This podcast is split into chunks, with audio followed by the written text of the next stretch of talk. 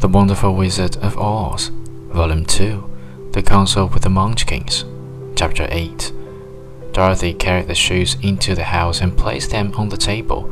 Then she came out again to the Munchkins and said, I am anxious to get back to my aunt and uncle, for I am sure they will worry about me.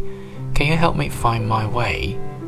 The Munchkins and the witch first looked at one another, and then at Dorothy, and then shook their heads.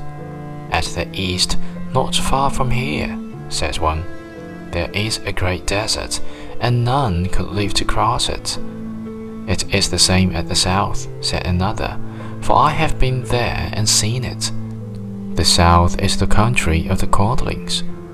I am told, said the third man, that it is the same as the west, and that country, where the Winkies live, is ruled by the wicked witch of the west, who would make you her slave if you passed her way. The north is my home, said the old lady, and at its edge is the same great desert that surrounds this land of Oz.